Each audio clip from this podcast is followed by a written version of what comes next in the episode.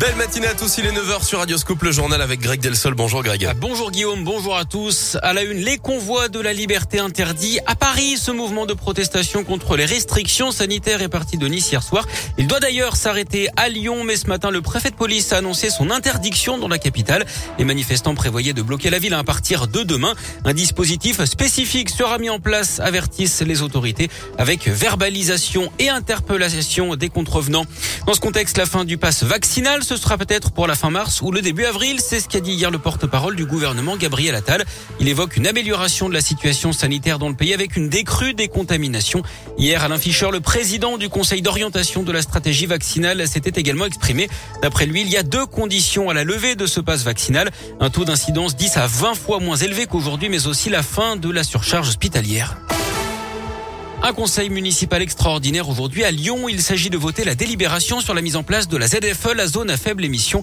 Une délibération oubliée hein, lors du dernier conseil municipal. La zone à faible émission qui prévoit, on le rappelle, l'interdiction de circulation des véhicules particuliers. Critère 5 au 1er septembre 2022, soit près de 30 000 véhicules écartés sur la métropole, dont plus de 6 000 sur Lyon. L'établissement français du sang tire la sonnette d'alarme. Les stocks n'ont jamais été aussi bas en France. 70 000 poches de globules rouges sont en réserve alors qu'il en faudrait 100 000. Des chiffres qui s'expliquent par ces deux années de crise sanitaire. Certaines collectes dont les entreprises et les universités ont été annulées. Et les personnels de l'établissement français du sang ont eux-mêmes été touchés par le virus et ont dû s'absenter. Pourtant, les besoins pour les patients sont toujours nombreux. Docteur Brice Porot est médecin responsable de l'établissement français du sang dans le Rhône pour tous les patients qui ont besoin de transfusions, des transfusions régulières.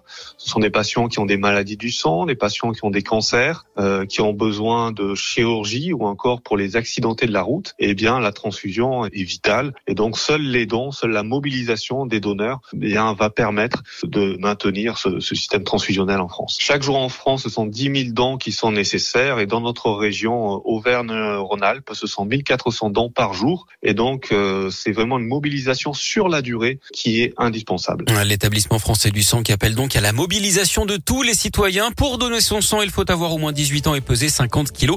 Le passe vaccinal n'est pas obligatoire en cas d'infection au Covid. Il faut attendre 14 jours après la disparition des symptômes ou 14 jours après avoir été testé positif. Tous les points de collecte de sang sont à retrouver sur le site internet de l'EFS. La huitième journée du procès le Landais hier aux assises de l'Isère. Plusieurs invités du mariage où Maëlys avait disparu ont défilé à la barre. L'un d'eux a démenti la version de Le qui avait évoqué un petit garçon blond qui avait voulu monter dans sa voiture avec Maëlys. Deux autres témoins avec qui le Landais avait consommé de la cocaïne ont assuré que l'accusé n'avait à aucun moment participé aux recherches pour retrouver la fillette. Un ancien ami a lui révélé qu'il avait tout fait pour détruire un téléphone après sa première garde à vue. Il ne faut pas que les flics le retrouvent, aurait-il dit. Le Landais a simplement expliqué que c'était un téléphone volé et qu'il ne s'en était pas servi pour filmer la fillette. On termine par du sport avec les Jeux Olympiques d'hiver à Pékin. Journée blanche pour les Français. Pas de médaille. Alexis Pinturo est tombé dans le slalom du combiné de ski alpin. Les tricolores qui se sont également, arrêtés en demi-finale de snowboard cross. Le compteur des Bleus qui est donc pour l'instant bloqué à 6 médailles, dont 5 en argent et une en or.